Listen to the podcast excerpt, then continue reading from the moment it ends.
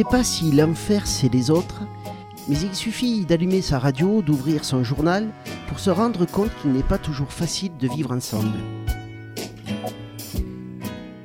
Il y a cet autre, trop différent, trop pas assez ou trop je ne sais quoi, stigmatisé à coups de discours politiques, d'essais déclinistes ou de sensations faciles. Alors le livre de Serge Pogam fait du bien. Il nous rappelle que loin d'une simple volonté individuelle, l'intégration est un processus porteur d'inégalités qui s'inscrit dans un système social. Pour son livre L'intégration inégale, force, fragilité et rupture des liens sociaux au PUF, Serge Pogam, sociologue, directeur de recherche au CNRS et responsable de l'IRIS au centre Maurice Albach, est l'invité de cette émission. Une émission durant laquelle vous retrouverez le Jus 8 dire de Julien Pernaud, la chronique de Dominique, le carnet sonore d'Hervé. À l'animation Hervé Laude, Dominique de Pléchin, Eric Santamaria. Technique et réalisation Nathalie Oubry et Christophe Roqueplom. Pas de Julien Pernaud aujourd'hui, il est en séjour avec les jeunes de l'IME de Villejuif. Mais ne lui dites surtout pas qu'il est en vacances, mais bon, on le salue quand même. Bonjour à tous, c'est le trop tard d'à côté l'émission.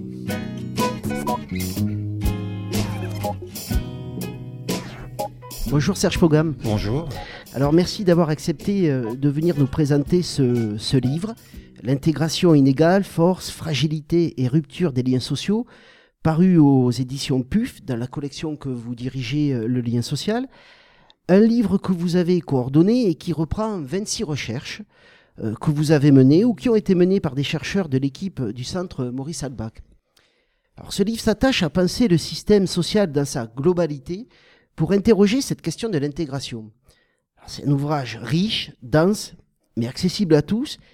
Et je me suis demandé ce que vous avez ressenti lorsque vous avez terminé la relecture de toutes ces recherches, lorsque vous avez terminé la conclusion du livre. Comment ressort-on d'une écriture comme celle-ci? Bah, Tout d'abord, euh, comme vous l'avez indiqué, c'est un livre collectif. Et c'est un livre collectif qui a aussi la particularité d'être réalisé dans une équipe. Et c'est l'équipe de recherche sur les inégalités sociales que, je dirige depuis une dizaine d'années. Donc ce, ce, livre est important parce qu'il il, il a une signature collective, c'est-à-dire que c'est un produit euh, d'un travail de, longue, de, de, longues années euh, avec des chercheurs de l'équipe, mais aussi avec les doctorants qui ont été associés à, à cette entreprise. Et donc pour l'équipe, ça a été un moment très très fort de structuration. Dans beaucoup de laboratoires, vous ne le savez peut-être pas, mais il y a, on a parfois un manque justement de, de lien social, c'est-à-dire que les chercheurs sont un peu individualistes, ils travaillent souvent chacun de, de, leur côté. Et donc là, on a effectivement un esprit d'équipe qui ressort de, de cet ouvrage. C'est pour ça que c'est un ouvrage qui n'est pas une compilation, c'est un ouvrage qui a été réfléchi ensemble. Et, et pour moi, donc j'y attache beaucoup d'importance parce que j'y vois aussi la, la réussite de, de, de ce collectif. C'est une thèse collective, je crois que vous dites à un moment dans, oui, dans ça, le livre. C'est ça. Alors c'est un livre, on a trouvé terriblement d'actualité et qui aide même à, décoder le, quotidien. Par exemple, j'ai pas pu m'empêcher de faire des liens lorsque l'autre baptême, en écoutant le journal d'une radio pub, publique, j'ai entendu que Pôle Emploi mettait en place une cellule de 200 inspecteurs pour traquer les fraudeurs, les faux chercheurs d'emploi. Alors, il vous arrive, vous aussi, d'avoir des réveils difficiles en écoutant la radio? Ah oui, bien entendu. Euh, et, ce livre, effectivement, est, un livre qui concerne des, aspects de l'actualité. Euh, la plupart des, sujets sont des sujets qui sont, qui sont traités euh, et que l'on peut entendre le matin quand on ouvre son poste tout en prenant son petit déjeuner. Effectivement, c'est un livre ancré dans l'actualité. Mais qui vous donne espoir? Ce que j'entends à la radio Non, ce que vous avez lu dans ce livre. ce que j'ai lu, ce que j'ai, ce qu'on a produit.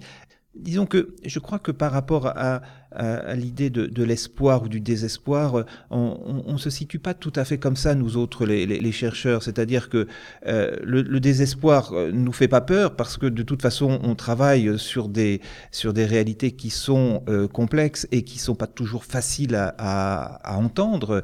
Euh, et donc on a une certaine accoutumance à, analyser ce qui va mal, les dysfonctionnements d'une société. Donc on, on les aborde avec relativement de distance d'abord, mais ce, livre en justement posant les bases de, de la crise actuelle, de, de cette société qui se désintègre, peut comporter des éléments effectivement plutôt positifs en, termes où il permet justement de, de suggérer des, des, pistes, des réflexions pour, pour, pour l'avenir. Et, c'est en cela qu'il n'est pas que euh, un livre de désespoir. Alors venons-en maintenant à, ce concept d'intégration. Il est finalement terriblement euh, humain, ce concept d'intégration. Il fait appel à, nos sentiments, à nos doutes, nos frustrations, à notre sentiment d'injustice ou à nos, préjugés. Et surtout, euh, les questions qu'il soulève ne sont finalement pas si nouvelles que ça. Euh, la preuve avec euh, le jus dire de Julien Pernaud.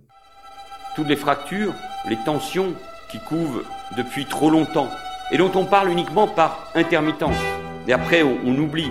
C'est ainsi. Mais il faut faire quoi alors? Je crois que le principe de la réponse, justement, c'est de recréer du lien euh, entre ces individus qui risquent l'atomisation. Mère des pauvres, les pauvres ils font aucun effort pour devenir La relégation périurbaine, les ghettos, un apartheid territorial, social, ethnique. Quand ils jouent au loto, ils réfléchissent même pas à ce qu'ils cochent. Rupture du lien Mais il faut faire quoi?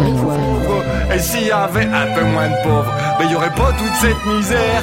On a plus de chances quand on est un jeune issu d'un milieu défavorisé d'avoir de mauvais résultats qu'on avait en 2003. Donc ça s'est creusé. Euh, la divergence s'est creusée. La cohésion sociale, c'est la capacité de faire société. C'est-à-dire que tous les individus, les membres d'une société sont reliés entre eux par des relations d'interdépendance ou de solidarité et donc forment un tout euh, relativement cohérent. Les pauvres, ils enrichissent les riches. Du coup, faut pas qu'ils s'étonnent. Mais ils sont toujours aussi pauvres. La France doit-elle d'urgence renouer avec la fraternité? La société a pas voulu de nous Qu'elle se rassure, on ne veut pas d'elle on a aujourd'hui un vrai problème d'ascenseur social. Mais il faut faire quoi alors? Moi je pense effectivement que c'est en reconstituant de nouveaux droits. Parce que qu'est-ce que c'est que le droit, enfin le droit social? C'est le droit d'appartenir à un collectif et d'avoir des garanties collectives. Les jeunes, les familles monoparentales et les personnes immigrées sont les plus exposées, et notamment parmi eux, celles et ceux qui sont sans activité. Allez, va bosser, feignant Mais avoir un emploi n'est pas gage de sécurité. Un million de travailleurs vivent aujourd'hui sous le seuil de pauvreté. Attrapez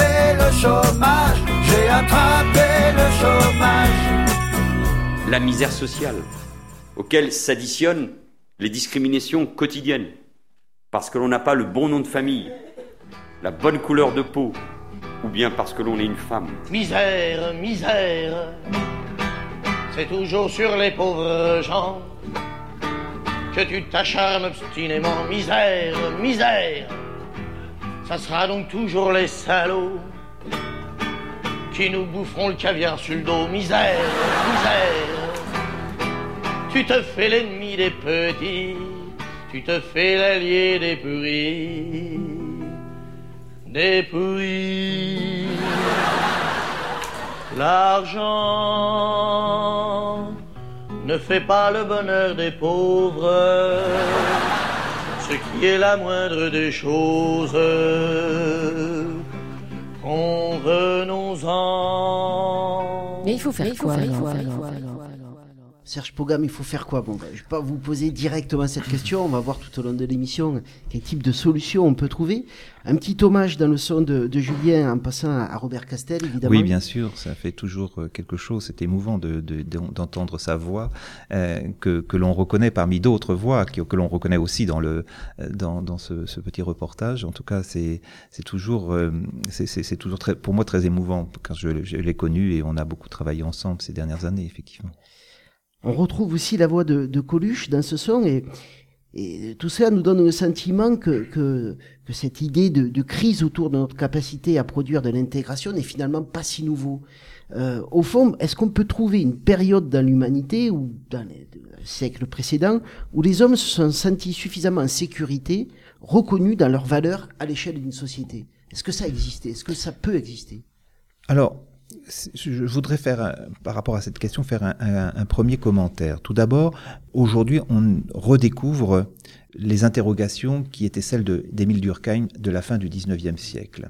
C'est vraiment frappant. D'ailleurs, il y a un renouveau des études durkheimiennes, alors que pendant toute une partie du XXe siècle, ce n'était pas vraiment un, auteur euh, euh, au, centre de, de- de- de- des débats. On l'étudiait en sociologie, mais c'était comme une introduction à un classique et on passait à un autre, etc. Aujourd'hui, il y a une vraie, un vrai retour sur, euh, sur, Émile Durkheim. Et je pense que c'est justement en, raison du délitement euh, de la société euh, dans laquelle nous vivons. Et on retrouve finalement ce que Durkheim posait quand il examinait la société de la fin du 19e siècle, qui n'avait pas encore inventé l'État social, qui n'avait pas inventé cette société salariale dont parle euh, tant euh, Robert Robert, Castel. Castel. Et Durkheim était justement euh, soucieux de, de voir ce qu'il appelait l'anomie, c'est-à-dire vraiment l'absence ou la difficulté de voir de la régulation dans, dans, dans ces sociétés modernes. Et il appelait effectivement à, à réglementer l'activité économique, notamment de, de structurer les groupes professionnels. Et autant finalement de, de euh, qui ont conduit peu à peu à ce que, au cours du, 20, du, du, du 20e siècle, euh, on mette en place des, des institutions de protection, des institutions euh, permettant une meilleure intégration du plus grand nombre. Quand vous me posez cette question, je dirais effectivement, euh, en comparant par exemple la situation des ouvriers dans les années 60, euh, je dirais que en, en, reprenant les différents types de liens qui rattachent les, les individus à des groupes et à la société, je dirais que les conditions étaient davantage réunies dans cette période pour permettre une réelle intégration. Ça ne voulait pas dire que ça ne veut absolument pas dire qu'il n'y avait pas de conflits. Au contraire, il y avait peut-être même plus de conflits euh, sociaux et de grèves pendant cette période qu'actuellement. Ça ne voulait pas dire que tout le monde était heureux et, qu'il n'y avait pas des personnes en marge du système social, bien entendu, mais il y avait une meilleure garantie pour tous d'intégration. En, en, réalité, euh, l'ouvrier de cette époque avait un emploi à l'usine, certes pour certains, qui n'était pas très gratifiant, mais il avait une certaine protection de son emploi. Il avait même souvent, parce que la période le, le, le permettait, des, des possibilités d'augmentation euh, salariale, et euh, globalement, ses conditions de vie euh, s'amélioraient. Et quand on regarde également les, les chances qui lui étaient offertes euh, de, participer à la vie euh, économique, sociale et politique, elles étaient meilleures que celles euh, que les ouvriers trouvent aujourd'hui.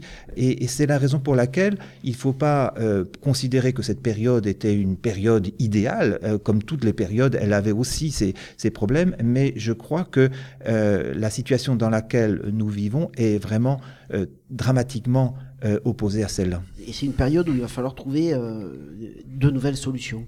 Oui. On va essayer d'y réfléchir à, cette, à ces nouvelles solutions. Alors je disais en introduction que ce livre venait nous rappeler que l'intégration n'était pas un enjeu uniquement lié à, à, la volonté ou à la capacité de l'individu, mais qu'elle était aussi un processus social euh, créé par un système social. Alors attardons-nous maintenant un petit peu sur ce livre avec la chronique de Dominique.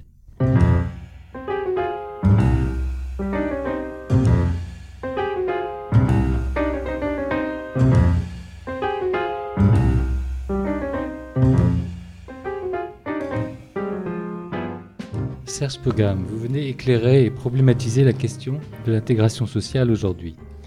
Si une société est un ensemble de groupes et d'individus hétéroclites, chacun est censé y trouver protection et reconnaissance et occuper une place quel que soit son âge et son milieu social. Cette intégration dans le corps social semble aujourd'hui plus délicate, voire remise en question. La thèse du délitement des liens sociaux est omniprésente dans les médias et dans les consciences. La question de l'intégration nourrit toutes les nostalgies. Si votre travail révèle une cohésion sociale fragilisée, il ne s'inscrit pas pour autant dans cette logique.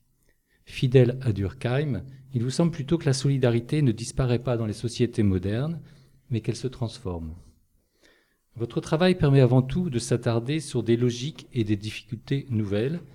Pour être effective, l'intégration suppose l'acceptation par l'autre et de l'autre. Elle suppose un accueil réciproque de ce qui vient se transformer pour chacun dans la rencontre. Intégrer, c'est accepter l'autre. Or, la thèse centrale de cet ouvrage est que l'intégration est aujourd'hui fondamentalement inégale en raison de la fragilité des liens sociaux. Sommes-nous plus frileux, plus inquiets dans ce monde en mouvement, préférant l'entre-soi et le repli communautaire en tout genre? Pas de nostalgie, certes, mais comment mieux comprendre cette difficulté du moment? Ces liens sociaux, facteurs d'intégration, sont au nombre de quatre. D'abord, les liens de filiation, la famille d'origine, puis ceux de la participation élective, la famille que l'on crée, les groupes auxquels on appartient. Ensuite, les liens de participation organique, qui se constituent à l'école et se poursuivent dans le monde du travail. Enfin, les liens de citoyenneté, qui reposent sur ce qui fait l'appartenance à une nation. De leur degré d'efficience dépend la qualité de l'intégration sociale. Il existe une corrélation entre ces quatre types de liens, et lorsque l'un est fissuré, il met en danger tout l'édifice. Si ces liens sont mis en danger, c'est surtout, mais le facteur n'est pas unique, sous les coups de boutoir d'une évolution du monde du travail qui fragilise la stabilité professionnelle et la protection que celle-ci pouvait assurer. Alors, cette crise de l'intégration, les travailleurs sociaux en perçoivent les effets à travers les questionnements et les remises en question qui les traversent. Contraints qu'ils sont de se situer dans ces nouveaux enjeux, de redéfinir leur place et leur méthodologie dans un contexte où les responsabilités individuelles sont stigmatisés par rapport aux responsabilités collectives.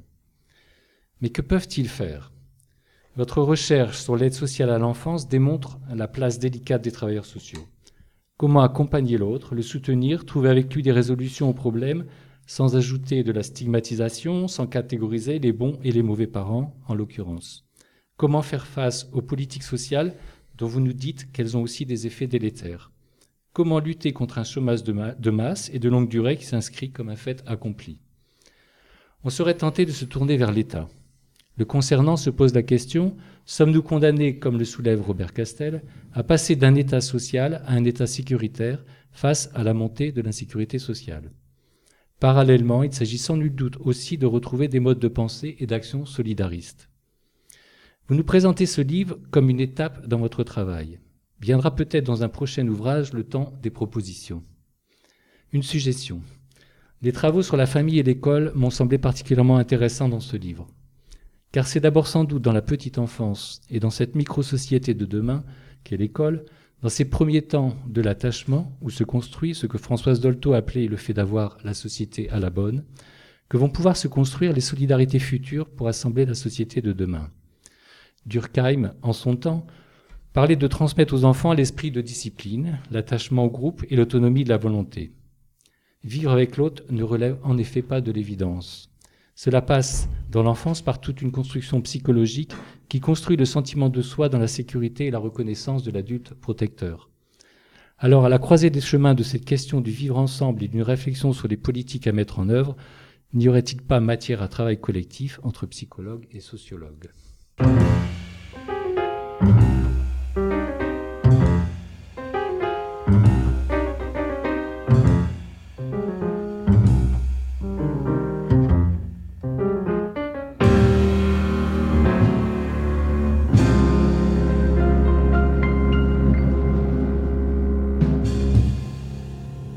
Un, psychologue qui vous parlait. en tout cas, merci beaucoup de, de cette chronique. C'est toujours un plaisir de, de voir qu'on est lu et bien lu. Je, me reconnais effectivement dans les, dans les propos que, que, vous avez, que vous avez tenus. Peut-être un, peut-être un commentaire. Euh, euh, aujourd'hui, il est courant d'utiliser le, le, terme protection et reconnaissance. Euh, Robert Castel parlait beaucoup de protection. Et d'ailleurs, dans, dans, le petit, dans l'intervention que vous avez choisie pour tout à l'heure, euh, il, insistait sur les droits sociaux. Donc les droits sociaux, c'est la protection. Euh, Aujourd'hui, euh, et, et, ça c'est aussi une, une caractéristique de notre, de notre travail euh, et, et de, de, la réflexion théorique que je mène sur le lien social, c'est de, de, de, prendre en compte deux dimensions euh, du lien social, à la fois la protection, bien sûr, dans le prolongement de, la réflexion de, Robert Castel et, d'autres chercheurs qui, insistent sur les droits et, sur les formes de protection, mais aussi de prendre en compte la reconnaissance. Et, la reconnaissance, c'est, si, vous, voulez, quelque chose qu'on doit prendre aussi en compte, y compris quand on réfléchit en termes de, de politique sociale. Car euh, les identités des personnes à qui on s'adresse, elles sont souvent blessées. C'est-à-dire que les individus se sentent profondément stigmatisés, pas seulement discriminés. La discrimination, c'est par rapport au droit. Mais la stigmatisation, c'est autre chose. C'est le déni de reconnaissance. Mmh. Et ça, c'est quelque chose qui renvoie justement aux, relations d'interdépendance dans une société. C'est-à-dire que on va considérer l'autre comme euh, inférieur, on va lui attribuer des caractéristiques qui vont le disqualifier, parfois l'affubler de, caractéristiques euh, extrêmement naturalisantes, c'est-à-dire qu'on va considérer par exemple qu'il est paresseux de nature ou qu'il est il est inférieur moralement de nature et, qui renvoie à des propos tout à fait racistes qu'on pourrait tout à fait. Euh, euh, il n'y a pas que il a pas que le racisme euh, renvoyant à, la, couleur de la peau. Il y a aussi le racisme qui qui, touche qui, qui, touche les différentes classes sociales, les différents groupes sociaux qui peuvent s'opposer les uns aux autres de façon extrêmement violente sur le plan symbolique et parfois même au-delà de la dimension symbolique. Alors, vous, vous, nous expliquez que la force et, type d'intégration de, chaque individu dépendent de l'entrecroisement de ces quatre liens, de ces quatre facteurs d'intégration. De, Alors Dominique les a cités dans sa chronique, le lien de filiation, le lien de participation élective, le lien de participation organique et le lien de citoyenneté. Et nous ne sommes pas tous égaux à l'intérieur de ces liens-là. Pourquoi? L'inégalité s'est peut-être même renforcée euh, dans, le contexte de, délitement actuel euh, de, la société. Euh, les solidarités familiales, ce qui renvoie au, lien de filiation, par exemple, on le sait, le lien de filiation et les solidarités intergénérationnelles sont inégales. La possibilité d'être aidé par sa famille dépend des ressources de la famille. Si elles sont effectivement importantes, euh, vous avez plus de chances d'être protégé et, et, et d'obtenir des garanties face à l'avenir.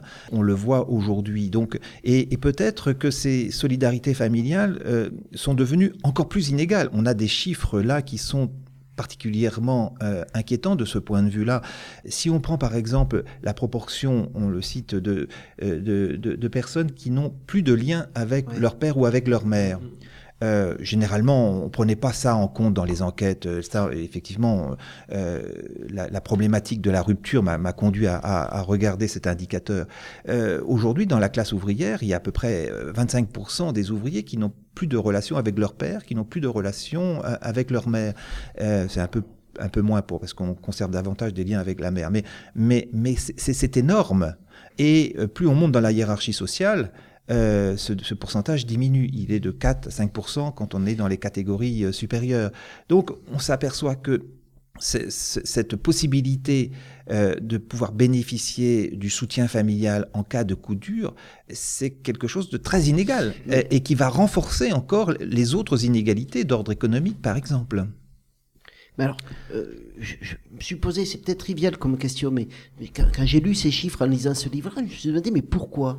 Qu'est-ce qui explique que dans une classe sociale, si vous voulez bien qu'on emploie ce terme-là, euh, euh, la question de l'affiliation soit à ce point-là différente? Pourquoi est-ce que des, personnes de la classe ouvrière vont voir moins leurs parents que des personnes d'une élite sociale? Alors, très trivialement, j'ai pensé à la question de l'héritage et de la transmission. Est-ce que c'est un des facteurs qui explique, mais ça serait d'une certaine manière terrible? Alors, plusieurs éléments de, de réponse. D'abord, ce que l'on trouve en France n'est pas forcément ce que l'on trouve dans les autres pays. Et, donc euh, déjà, euh, déjà, on a un, processus qu'il faut renvoyer à un, contexte de, société. Aujourd'hui, dans les pays du sud de l'Europe, les, solidarités familiales sont beaucoup plus développées. Prenons un indicateur. La proportion de 25 à 34 ans, des, des jeunes adultes qui vivent encore chez leurs parents.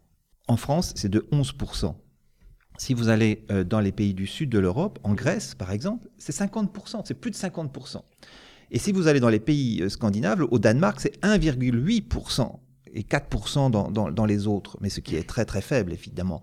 Donc la France est plus proche de ce point de vue-là des, des, pays euh, scandinaves. Pourquoi? Parce que il y a une norme de l'autonomie qui fonctionne de façon extrêmement forte. Il y a une injonction à l'autonomie, si bien que les jeunes ont intériorisé cette norme de l'autonomie. Et même quand ils sont au chômage, ce, qui est confirmé dans les enquêtes, euh, les jeunes et les moins jeunes, lorsqu'ils ont des difficultés à joindre les deux bouts, euh, vont hésiter à solliciter les solidarités familiales parce qu'il y a une gêne, parce qu'il y a en quelque sorte une entorse à cette norme euh, de, l'autonomie. Cette norme de l'autonomie, elle est vécue différemment dans d'autres pays euh, d'Europe. Dans les pays du sud de l'Europe, c'est pas du tout une gêne justement.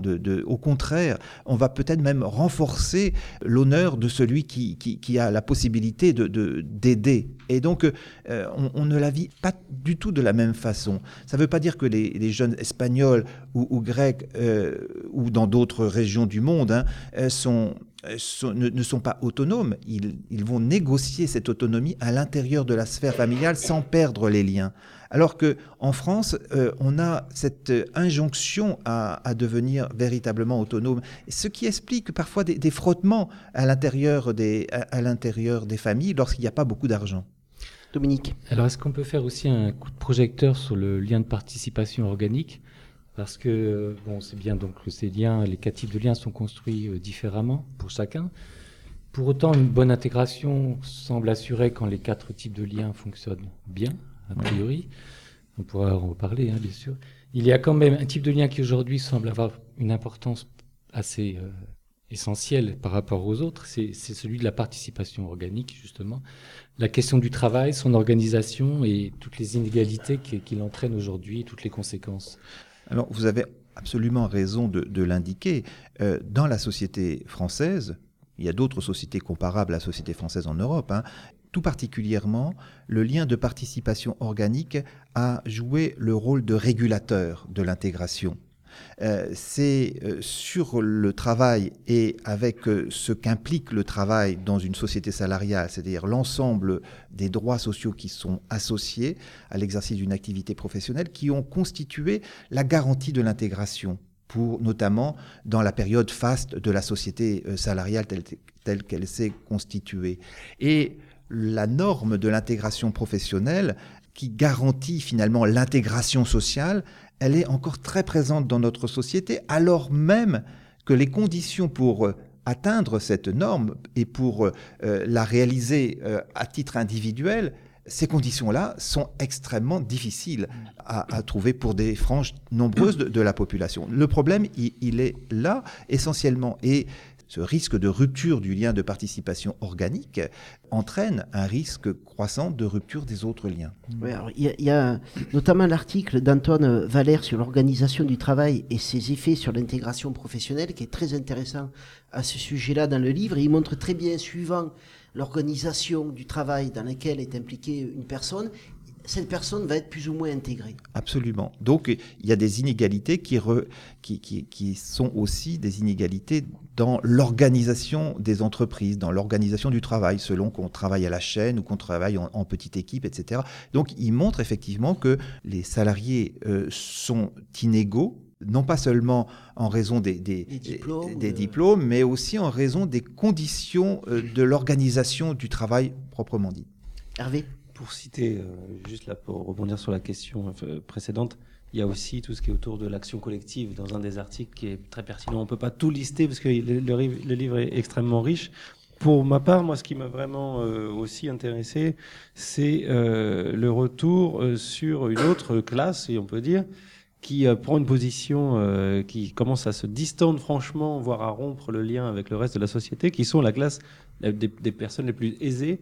Et euh, l'article que vous avez signé avec euh, Bruno Cousin notamment me renvoyait à l'interrogation de Thierry Pêche qui parle de sécession des riches mmh. euh, en disant qu'à ce jour, dans le lien de société, certes par strate, les riches avaient une place. Aujourd'hui, il semblerait qu'à un certain niveau, notamment les grandes entreprises, etc., il y a un processus de sécession affirmé, notable. Je voulais savoir si ça, ça vient aussi comme ça euh, fracturer cette tentative de, lien et les rendre encore plus inégaux ben, C'est-à-dire déjà les liens pris individuellement sont inégaux et, donc euh, les, les, plus riches dans, dans nos sociétés euh, sont aussi ceux qui sont les plus aptes à réaliser cet entrecroisement des quatre types de liens et d'en tirer profit en termes de pouvoir dans la société. Et pour y arriver, euh, les catégories supérieures ont parfois justement la stratégie de trouver un environnement qui va garantir cet entrecroisement. Et pour cela, ils ont tendance à euh, se regrouper dans des territoires urbains ou dans des communes où ils vont avoir toutes les chances d'être entre eux et d'avoir toutes les possibilités d'être intégrés localement et par là même à, l'ensemble de la société. C'est ce que l'on voit dans les, dans les quartiers euh, de, de l'élite, euh, dans, dans, dans, la plupart des, des métropoles aujourd'hui, euh, mais aussi, bien sûr, dans la société française. Il y a de plus en plus de quartiers qui sont, je dirais, dans un processus de, cessation, de sécession. Mmh. De tirer pêche l'étend aussi à la question fiscale. Oui. Les gens qui cessent de participer à, la, mais, à la question fiscale. Mais ce qui permet, là, on fait des comparaisons entre l'attitude des riches par rapport aux pauvres dans, dans trois métropoles. Un, ça figure pas dans, mm. dans, dans, dans, le livre là, mais c'est un gros programme de recherche sur lequel je travaille. On a fait des, euh, on a fait des analyses en, en Inde, à, à Delhi, à, à, au Brésil, à São Paulo et à, et à, Paris. Et on a regardé comment les riches se euh, pensent la, la pauvreté et euh, se protègent des pauvres dans euh, ces trois euh, métropoles. Et donc on a réalisé des entretiens approfondis auprès des, des, des très très riches. 80 entretiens, c'est énorme hein, dans, dans, dans, chacune des, des métropoles. Donc on a, on a, un matériau extraordinaire. Il va y avoir un, un, livre qui va être publié, ça va être sous le titre Ce que les riches pensent des pauvres. Mais on, on voit, on voit très bien que plus la société est inégalitaire, plus les riches sont euh, conduits à, faire ces cessions, parce que euh, l'insécurité est telle qu'il faut effectivement se, protéger encore plus. Donc c'est un processus qu'on l'on voit en France, mais qui n'a pas atteint euh, encore ce qu'il est à Delhi et encore plus à São Paulo, qui était vraiment la capitale, une, métropole, pas une capitale, une métropole très très touchée par par la criminalité et par ce risque de permanent d'insécurité que les que les riches ont intériorisé. Alors, ce que les riches pensent des pauvres, justement, j'aimerais que vous nous donniez euh, votre éclairage sur, sur l'évolution de la relation d'assistance, et notamment sur cette euh, figure de l'assisté de, de, plus en plus euh, négative, d'une certaine manière, dans, dans nos représentations, et sur le, justement sur le vécu des inégalités aujourd'hui.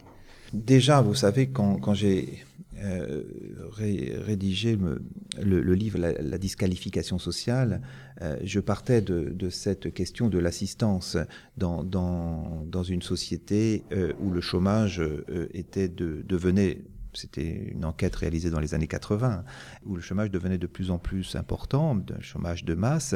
Dans ce contexte de la crise de la société salariale, on a dans le système de protection sociale un transfert de la protection sociale qui passe du monde des assurances sociales à, l'assistance. Et donc le, pilier de, l'assistance euh, est un pilier euh, qui ne devait être que résiduel dans, dans, la, conception même de, de la protection sociale. L'ensemble de la l'ensemble des, des membres de la société euh, à la libération, quand on a créé la sécurité sociale, devait être couvert par le système des assurances sociales.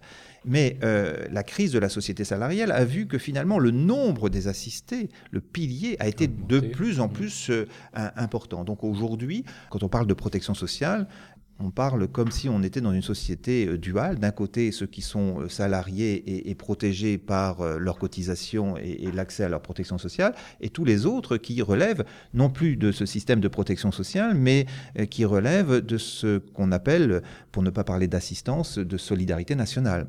Donc c'est vraiment cette question qui conduit inévitablement euh, les assistés à être jugés euh, comme appartenant à la dernière strate de la société. Donc euh, l'assistance sera toujours dévalorisée, toujours dévalorisée. Et les assistants et les assistantes sociales qui interviennent auprès des assistés auront toujours cette lourde tâche d'intervenir auprès de personnes dont le statut ne sera toujours qu'un statut dévalorisé est, est toujours euh, dévalorisant. Alors, on peut travailler autrement cette relation assistant-assisté pour, pour essayer effectivement qu'elle soit le moins stigmatisante possible, mais il y a presque, par définition même, un risque de stigmatisation. Alors, je, ces personnes-là sont donc en difficulté aussi dans leur intégration sociale. Vous nous dites dans ce livre que de la solidité de ces liens les quatre liens dont on parle depuis, euh, depuis un moment, dépend aussi un type d'intégration. Alors, vous définissez l'intégration assurée, la- on va dire euh, la plénitude de, l'intégration, quand les quatre liens sont pleinement réalisés. L'intégration fragilisée, là, la personne est un petit, peu, un petit peu plus en difficulté, au moins dans un des liens, et ce qui crée un sentiment de fragilité. Mais ce livre, nous l'avons aussi lu comme des travailleurs sociaux qui accompagnent surtout les personnes inscrites dans la troisième et quatrième euh, type d'intégration, c'est-à-dire l'intégration compensée ou l'intégration marginalisée.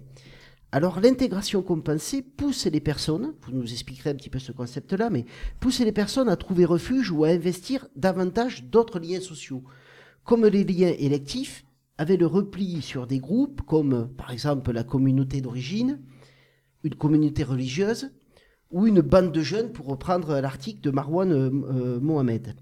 Alors, cela ne va pas sans risque de disqualification, de stigmate ou d'exclusion aussi, ce, repli, qu'on va après euh, reprocher aux gens. Oui, et, c'est justement euh, ça aussi, dans la disqualification sociale, dans le concept de disqualification sociale, il y a toujours l'idée de la résistance. Certes, il y a de la stigmatisation par le statut lui-même d'assisté, mais euh, il ne faut pas considérer ces assistés comme des personnes sans réaction. C'est comme des personnes qui peuvent effectivement être uniquement dépendants d'autrui et, et des travailleurs sociaux. C'est aussi des personnes qui ont des stratégies euh, qu'elles vont déployer pour justement résister par leurs propres moyens. Et les propres moyens, c'est justement dans une configuration où il y a plusieurs types de liens et dont certains leur manquent cruellement, comme le lien de participation organique et même le lien de citoyenneté, il y a cette possibilité bah, de justement de s'appuyer sur le, les liens qui restent, et notamment le lien de participation élective qu'on va retrouver à l'échelon, par exemple, d'un quartier, dans un groupe de, organisé autour d'une communauté, euh, qu'elle soit euh, la communauté d'origine ou, une communauté religieuse, ou, un groupe effectivement euh, de personnes qui vont euh, essayer de se retrouver, comme les bandes de jeunes euh, au, au, pied des tours ou des bars euh, dans leur quartier. Et donc, c'est ces formes de compensation qui permettent aussi de comprendre les conflits euh, nouveaux qui émergent dans le social aujourd'hui. Comprendre ça, c'est montrer que finalement, les plus démunis ont des ressources et qu'il ne faut pas simplement les considérer comme des personnes qui euh, n'ont aucune possibilité de résistance. Bon, notre dernière émission était sur empowerment et le pouvoir d'agir, donc on a discuté sur cette question des ressources, mais la question de la stratégie, de la réaction, de la compensation, là, il y a aussi danger pour ces personnes. Et pour nous, la difficulté, pour nous, travailleurs sociaux, c'est de saisir cette réaction, c'est de saisir les enjeux qu'il y a autour de cette stratégie, qui peut y compris mettre des gens hors la loi. Bien sûr. L'article euh, de Marwan Mohamed sur la bande de jeunes. Il y a un article sur comment... le business aussi oui, euh, qui, effectivement. Et donc, c'est com comment, comment comprendre ces stratégies-là et pas tomber dans la stigmatisation de ce, de ce choix stratégique? Ben, C'est-à-dire que il faut quand même euh, remarquer que c'est une compensation qui, qui, qui, développe la stratégie de la résistance, mais en même temps, c'est une, c'est un pis-aller, c'est une compensation. Mmh. Ça ne peut pas être considéré comme un idéal parce qu'effectivement, il s'agit de, gonfler en quelque sorte la résistance possible d'un lien euh, parce que les autres n'existent plus. Donc, idéalement, euh, y compris en termes de travail social et de politique sociale, il s'agit de permettre à ces individus qui résistent bah, de reconstituer les autres liens. Il ne s'agit pas simplement de leur dire bah, très bien, vous avez trouvé euh, la solution idéale. Non, il y a aussi bien sûr l'idée que dans une société, bah, l'intégration repose sur ces quatre types de liens et qu'il faut effectivement faire du travail social, avoir cette ambition de, de l'entrecroissement de ces quatre types de liens. C'est l'horizon qu'il faut les atteindre. Les jeunes à la rue le disent bien dans un des articles aussi. Ils ont beau être à la rue et avoir trouvé des compensations. Bien sûr. On va, Quand on va... ils se projettent, c'est quand même sur une autre perspective. Mais, mais c'est important de prendre en compte ces stratégies de résistance pour justement s'adresser autrement à eux que, que comme des personnes euh, effectivement que euh, dépendantes. Il y a bien aussi des, une, euh, une forme qu'il faut, qu'il faut intégrer de, de résistance, qu'il faut intégrer dans, dans, le travail social. Et évoqué aussi l'importance du rêve, justement du rêve dans ce, dans ce chapitre sur les jeunes exclus, les jeunes SDF, oui. Ne pas s'en empêcher. Oui, absolument. Et la fuite dans l'imaginaire, c'est aussi un mode de compensation, bien entendu. Hervé? Oui, il y avait aussi un autre lien euh, qu'on fait là dans l'intégration inégale. Je voulais vous savoir euh, ce que vous pensez de l'inégalité plus territoriale, non pas en quartier, mais aussi en politique sociale aujourd'hui et le lien organique qu'elle propose. On voit bien que, notamment par le biais de la décentralisation, on peut avoir des propositions euh, différentes, voire inégales, selon où on se trouve euh, sur le territoire. J'ai 17 ans euh, dans le Pas-de-Calais, enfin 18 ans dans le Pas-de-Calais ou 18 ans dans les Bouches-du-Rhône. Je peux avoir des propositions de l'aide sociale à l'enfance ou autres complètement différentes. Est-ce que ça crée aussi euh, une euh, proposition où ça tend cette inégalité-là? C'est important de, le souligner parce que euh, je dirais que dans l'idéal euh, de la nation française et dans l'idéal de l'égalité euh, républicaine et citoyenne, ces inégalités ne devraient pas exister. C'est-à-dire que les droits devraient être les mêmes partout sur le, territoire. C'est ça l'horizon et, l'ambition de, la République française. Donc de faire des individus des individus égaux face aux droits. Ce que vous constatez, c'est effectivement que bah, ces, ces, inégalités sont, manifestes. Il y a des, régions qui sont dépourvues euh, de possibilités euh, réelles d'insertion qui sont offertes aux personnes. Dans le domaine de la santé, c'est considérable. Les, les Le handicap inégalités d'accès aux soins sont considérables aujourd'hui d'une zone à l'autre. Là, ça renvoie à la question des déserts médicaux. Mais même en termes de possibilités de, de retourner à l'emploi, il y a des différences considérables. Et donc, je dirais, je rajouterais même le risque d'être stigmatisé est, considérablement différent d'un- d'une région à l'autre. Euh, les régions où, le Front National est, très, très, très, très fort, euh, ce sont des régions où, les, les chômeurs et les pauvres risquent encore plus d'être stigmatisés. L'idée de la paresse de- des- assistés, c'est quelque chose qui est encore bien, imp- bien net dans les représentations sociales. On peut le repérer et, on voit que effectivement, ça peut varier euh, d'un contexte politique à l'autre. Alors vous évoquez dans, l'article l'épreuve de la disqualification parentale qui porte sur les parents dont les enfants sont placés à l'aide sociale à l'enfance. Le risque que les travailleurs sociaux renforcent le, stigmate social. Alors on s'est beaucoup questionné sur ce point-là. Ça, évidemment, ça vient nous, nous titiller un peu. Et Hervé est allé interroger une responsable de l'aide sociale à l'enfance pour essayer de, de réfléchir à ces questions-là. C'est le carnet sonore. Le carnet sonore. Mon carnet, mon dictaphone. Carnet sonore. Décider de ne jamais adhérer à un discours sans faire l'effort de le comprendre. Le carnet sonore. Oui, donc euh, je suis allé euh, poser mon micro euh, par euh, téléphone interposé d'ailleurs cette fois-ci euh, euh, en, en Ile-de-France, dans un des départements que je ne citerai pas, et donc une responsable aide sociale à l'enfance pour préserver aussi la posture de d'agent de la fonction publique territoriale. On ne citera pas son nom. L'important, c'est plutôt le fond que euh, l'endroit d'où elle- parle exactement. Euh, L'idée, c'était de non pas d'être en contrepoint à l'article sur l'épreuve de la disqualification parentale, mais en approfondissement. Comme première question, j'ai voulu déjà lui demander euh, quel est un peu le volume d'activité, combien de familles à sa place elle a à accompagner? Voilà, 366 situations, mais qui ne veut pas dire forcément des situations de placement. Il y a des mesures d'AED, des mesures d'AMO euh, et des mesures de placement. En milieu ouvert, contractualisé avec l'inspecteur, c'est avec l'accord de la famille. La mesure d'AMO qui est là pour le coup une mesure judiciaire imposée. Alors, dans, dans quel type de mesure la question de l'accompagnement de la parentalité éventuellement disqualifiée se pose le plus? La question de la place des parents et euh, de celle qu'on leur donne et de celle qu'ils prennent, c'est plutôt sur la question des placements. D'accord. Donc, euh, ce que j'ai essayé aussi de voir avec elle, c'est que j'ai cité avec elle les catégories euh, dont vous euh, parliez dans cet article, avec un lien plus contrarié. Et donc, au, au vu de ça, je demandais un peu quelles expériences elle a et comment elle, elle, elle- elle peut renvoyer, elle, à cette question. C'est plus facile de retravailler la place du parent quand il est réfractaire. En général, c'est quand même assez rare de se retrouver dans une situation où il y aura euh, une totale absence du parent en lien avec le service qui s'occupe de, leur enfant. Euh, ce qui est plus compliqué, c'est les parents absents. C'est-à-dire qu'ils vont pas dire euh, non, je suis pas d'accord, mais qui vont finalement par leur absence montrer leur opposition. Une fois que l'enfant est, posé dans un cadre sécure, eux vont se mettre en retrait, voire disparaître. Vraiment la discontinuité du lien aux parents quelque chose qui peut être euh, assez destructeur. Oui, pour reciter les, participations, c'est participations plus contrariées, déléguées ou négociées avec l'ASE.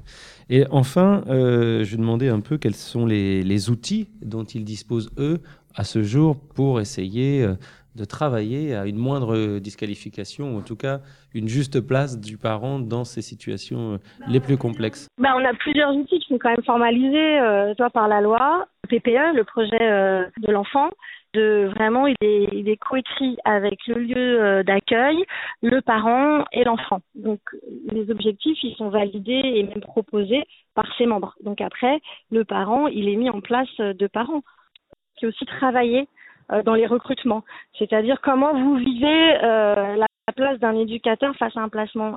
C'était le carnet sonore de Hervé Laude. Voilà Serge Pogam, ce petit carnet sonore. Je voulais voir avec vous, euh, on, on, voit qu'ils ont donc euh, évidemment une conscience de la nécessité de se travailler avec les familles et de l'attention qu'il faut y porter. Est-ce que vous, il vous est arrivé, ou c'est un projet, de travailler justement plus en recherche-action éventuellement pour articuler les types de concepts que vous avez là à des outils qui pourraient être les leurs Alors, je dirais que c'était un peu l'objectif de, cette enquête. On, a réalisé une enquête dans un des départements de, l'île de France sur justement les, personnes, les familles faisant l'objet euh, d'une mesure euh, d'aide de l'aide sociale à l'enfance et, et, et, donc dont les enfants étaient, comme on dit aujourd'hui, accueillis par l'aide sociale à l'enfance. On dit plus placés, on dit accueillis. Et, donc, euh, l'idée, c'était de, pouvoir euh, effectivement, euh, par ce diagnostic, essayer de pointer les, difficultés, le, malaise aussi que ressentent les, professionnels. Alors je dirais qu'il y a une évolution tout de même forte dans le secteur, c'est que on prend, me semble-t-il, aujourd'hui beaucoup plus en compte l'intérêt de la famille dans son ensemble, alors que dans le passé, on protégeait l'enfant et on, se, on essayait de le placer parce qu'on avait repéré des, des, défaillances du point de vue de, de l'organisation familiale et des carences parentales. Aujourd'hui, euh, le travail social dans ce domaine me semble beaucoup plus préoccuper euh, du lien justement parents-enfants. Euh, et ça, je crois que c'est quelque chose de positif. Mais ça se fait de façon extrêmement euh, difficile encore aujourd'hui, parce que euh, un retrait d'un enfant, lorsque les parents ne sont pas d'accord, lorsqu'ils ne partent, lorsqu'ils considèrent qu'ils sont capables, bah, c'est effectivement une disqualification parentale. Objectif. On prononce une disqualification parentale. On le, c'est la déchéance de leurs droits. Mmh. Alors ça ne va pas toujours jusque-là, parce qu'il y a des droits de visite, etc. Mais les, les parents, leur expérience vécue, quand on les interroge, bah, font remonter toutes les vexations au quotidien euh, qu'elles doivent endurer, les difficultés pour voir leurs enfants et pour être encore avoir encore une image positive auprès de, auprès de leurs enfants. Donc, c'est ces expériences euh, terribles qui, euh, qui ont été euh, prises en compte et je, je, je pense que les, les, travailleurs sociaux en sont conscients, mais aussi face à l'énormité de la tâche qui est la leur, ont parfois tendance à considérer que bah, il y a des parents qui sont en colère et qui le seront toujours euh, et qu'il faut essayer peut-être de d'accompagner ceux qui sont moins réfractaires à l'intervention sociale et les accompagner vers une meilleure euh, vers la recherche de, de, de, solutions. Et effectivement, on s'aperçoit qu'il y a des personnes qui étaient dans dans une participation parentale contrariée et qui sont petit à petit euh, ont été conduits à accepter davantage de travailler euh, en collaboration avec, euh, avec les travailleurs sociaux pour elle, améliorer. Elle souligne que c'est même plus fréquemment en partant de ce conflit qu'on arrive à bouger. De, oui, de parce qu'il y, a aussi, il y a aussi les, les parents euh, qui sont euh, un peu démissionnaires, qui, euh, qui sont tellement accaparés, tellement confrontés à des, des, des problèmes d'éducation qu'ils ont parfois tendance à confier leurs enfants mmh. à, à l'aide sociale à l'enfance. C'est aussi un, un, un, des problèmes. Alors là, du coup, ils sont ils sont absents. On a interviewé des, des, des parents qui, qui craignaient même le retour de leur enfant. Alors, peut-être juste un mot sur, sur l'intégration marginalisée. Euh, j'ai lu un très beau dossier de pratique professionnelle d'une candidate au diplôme d'éducateur spécialisé cette année qui nous expliquait combien euh, elle avait espéré am amener un monsieur, un SDF, vers un centre d'hébergement alors que celui-ci euh, alors celui-ci lui donnait toujours son accord, oui, oui, bien sûr, rendez-vous à telle heure, à tel moment, et puis il n'est jamais venu au rendez-vous prévu. Alors expliquer sa déception, alors, mais comment accompagner, comment réussir à travailler avec ce public qui vit une intégration marginalisée. C'est un, ça aussi, c'est extrêmement difficile, euh, tout simplement euh, parce que euh, les personnes qui sont dans un, dans un, processus de rupture cumulative des liens n'attendent plus grand-chose de la société. Et donc, euh, la stratégie première devient une stratégie de survie au quotidien. Donc, euh, il n'y a pas, il a pas d'horizon possible pour ces personnes euh, dans l'immédiat. C'est-à-dire que euh, le contact avec l'autre est un contact qui va inévitablement être difficile parce que l'autre renvoie forcément l'institution euh, qui a euh, euh, avec laquelle l'individu a, souffert dans le passé. Donc l'autre renvoie toujours à, un autrui qui qui est difficilement acceptable et donc on préfère effectivement ces personnes dans cette situation préfèrent trouver des, des, des, solutions même très très marginales au quotidien pour, plutôt que d'accepter euh, la, la, contrainte de, de, de l'institution dans la perspective d'une réinsertion. Et, et c'est la raison pour laquelle effectivement euh, euh certains préfèrent vivre dans des, dans des, dans des cabanes, dans, dans, dans, sous des tôles, euh, tout près d'ici d'ailleurs, à côté du, du, du, du périphérique, sous, euh, plutôt que d'aller dans un centre d'hébergement. Et d'ailleurs, les pouvoirs publics, ça c'est aussi un sujet qui, me, qui, me, pose toujours question, les pouvoirs publics finissent par accepter cette situation. C'est-à-dire que encore aujourd'hui, euh, vous allez là, il y a, y a, y a des, des, campements tout, tout, tout près d'ici. Ah hein. oui, euh, oui. Euh, je passe à, vélo tous les jours de, devant. On est dans le 14e arrondissement. Dans, dans le 14e arrondissement. Et je, je, vois effectivement que c'est en permanence. Et donc, même les pouvoirs publics parfois distribuent des sacs en plastique pour les, les déchets. Enfin, on, on, trouve des solutions pour, pour parce que justement, ces, ces, personnes préfèrent être encore dans cette situation que d'avoir d'être sous la contrainte d'un centre d'hébergement et d'un accompagnement d'un travailleur social au quotidien. Bah, la société leur fait pas envie, c'est ça que vous voulez dire? Bah, C'est-à-dire que euh, la, la, la, société, euh, il n'y il, il croit plus d'une certaine manière. Et euh, on avait aussi fait une très belle enquête dans, dans la bibliothèque publique d'information, la BPI du Centre Pompidou, où on avait effectivement ouais, fait, ouais, pu constater que des personnes euh, ayant plusieurs liens rompus euh, venaient trouver des, stratégies de, survie au quotidien dans, dans ce type d'institution, avec euh, là aussi peut-être quand même un espoir, c'est que euh, dans ce type d'institution, dans ce type de lieu public où on ne refuse pas l'entrée parce qu'on veut on, on, veut pas de discrimination ni de stigmatisation, on accepte assez facilement l'entrée des personnes, même lorsqu'elles sentent mauvais, qu'elles ont des sacs, euh, lorsque elles ont euh, des habits délabrés, etc. On, on accepte volontiers leur présence dans ce type d'institution et je dirais que c'est aussi ça l'important, c'est que dans l'espace public, ces personnes ont encore euh, une reconnaissance. Et c'est le lien de citoyenneté qui est le seul euh, qui, euh, dans ce contexte, va permettre aux personnes de retrouver un, un tout petit peu de, de, de, de, de dignité. Et donc euh, ça c'est intéressant. Euh, et j'ai vu, on a constaté par exemple que à l'entrée de cette bibliothèque, quand il faut ouvrir ses sacs, etc., mmh. le fait de passer ce sas d'entrée euh, ces personnes se sont investies justement d'une reconnaissance qui est de la reconnaissance de leur citoyenneté, de leur droit mmh. euh, d'exister dans ce type d'espace. Ils sont aussi portés, ils sont portés par un projet euh, volontariste de cette bibliothèque. Oui, et, et, et absolument. Voilà. Mmh. Dominique, peut-être une dernière question? Alors donc le fil rouge euh, de l'émission, c'est la question de la reconnaissance euh, et de la protection en tout cas. Et si on parle un peu concernant l'accompagnement des publics handicapés, on juge souvent le résultat d'un travail social à la mesure d'une bonne intégration à l'environnement.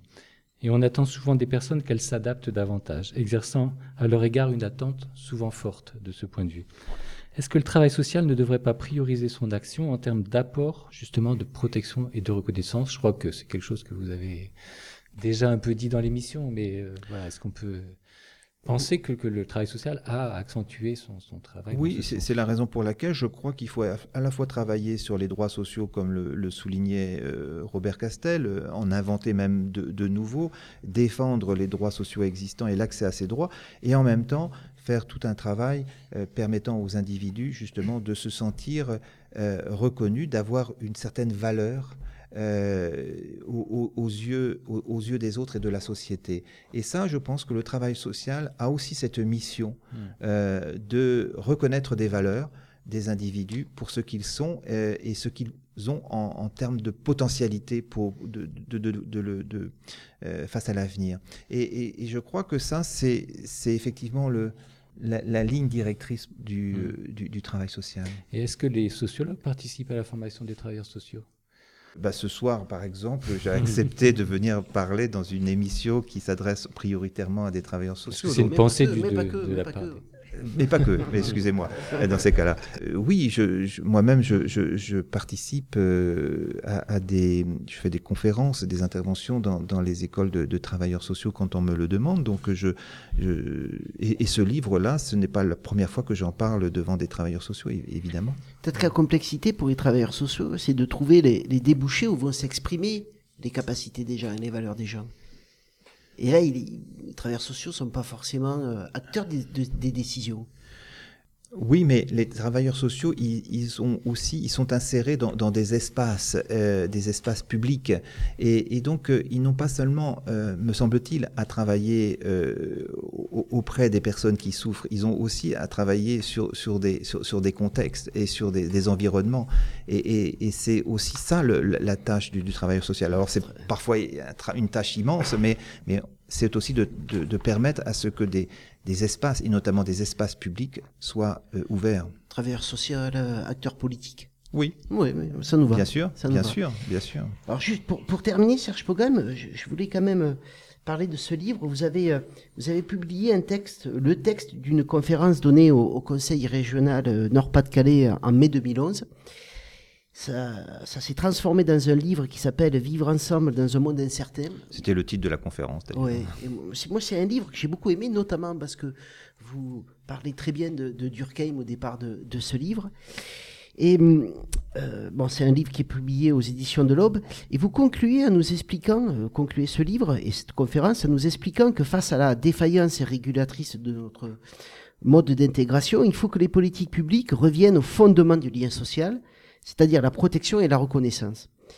Et vous ajoutez, alors si vous me permettez de lire juste les dernières phrases de, de ce livre, euh, elles sont le produit d'une volonté partagée de vivre dans un monde fondé sur la solidarité.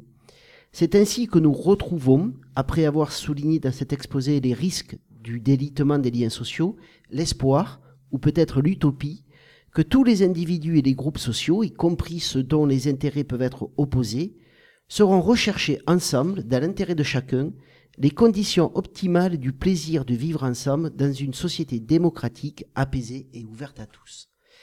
Alors, quelle politique appelez-vous de vos souhaits? Quelles sont les lois que vous attendez? Et est-ce qu'il faudrait inventer ou mettre en avant d'autres liens que les quatre liens que vous avez présentés dans ce livre?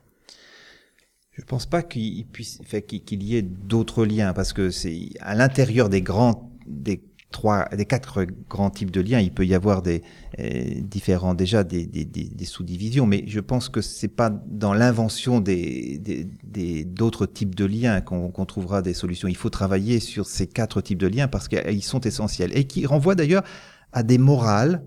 Euh, le lien de filiation renvoie à la morale domestique dont parlait Durkheim, c'est-à-dire à un engagement de l'individu solidaire à auprès des siens, auprès de, sa famille. Euh, le lien de participation organique renvoie à la morale professionnelle, c'est-à-dire la façon dont on s'engage et on accepte la solidarité dans le monde du travail. Le, lien euh, de citoyenneté renvoie à la morale civique.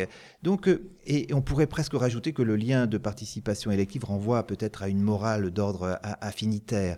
Mais ce qu'on peut dire, c'est que tout individu, quel qu'il soit, est un, individu solidaire, un homme solidaire, euh, un humain solidaire, euh, au sens où il est engagé dans euh, ces différentes sphères qui renvoient à des morales et à des formes de solidarité. Et donc euh, l'individu, c'est inévitablement un individu qui a des choix politiques aussi à faire, parce que ces différentes morales, pour les faire cohabiter, nécessitent justement un horizon politique et un horizon démocratique dans une société donnée. Et c'est la raison pour laquelle je pense que la solidarité c'est un concept éminemment politique. Et, ça concerne tout le monde. Et ça concerne pas simplement les âmes généreuses, euh, ça concerne tout le monde. Et peut-être justement que le rôle de l'État et le rôle des politiques publiques, c'est d'insuffler dans la société euh, dans son ensemble cet idéal de la solidarité et cette exigence de la solidarité qui concerne chacun d'entre nous. Chacun d'entre nous doit euh, effectivement essayer de faire cohabiter ces quatre types de liens et ces quatre formes de solidarité. Et c'est peut-être en ayant ce souci de l'emboîtement pour l'ensemble des membres d'une société que l'on arrivera à mieux vivre ensemble. Bah, écoutez, on va essayer de créer cet euh, horizon politique et cette solidarité sur le trottoir d'à côté. Hein. Vous pouvez retrouver euh, nos émissions sur euh, notre site www.trottoir-dacote.fr, sur notre page Facebook. Merci beaucoup, Serge Pogam, d'être venu nous présenter ce livre. Merci à vous, c'était un plaisir. C'était le trottoir d'à côté et, et ça fait du bien de se parler.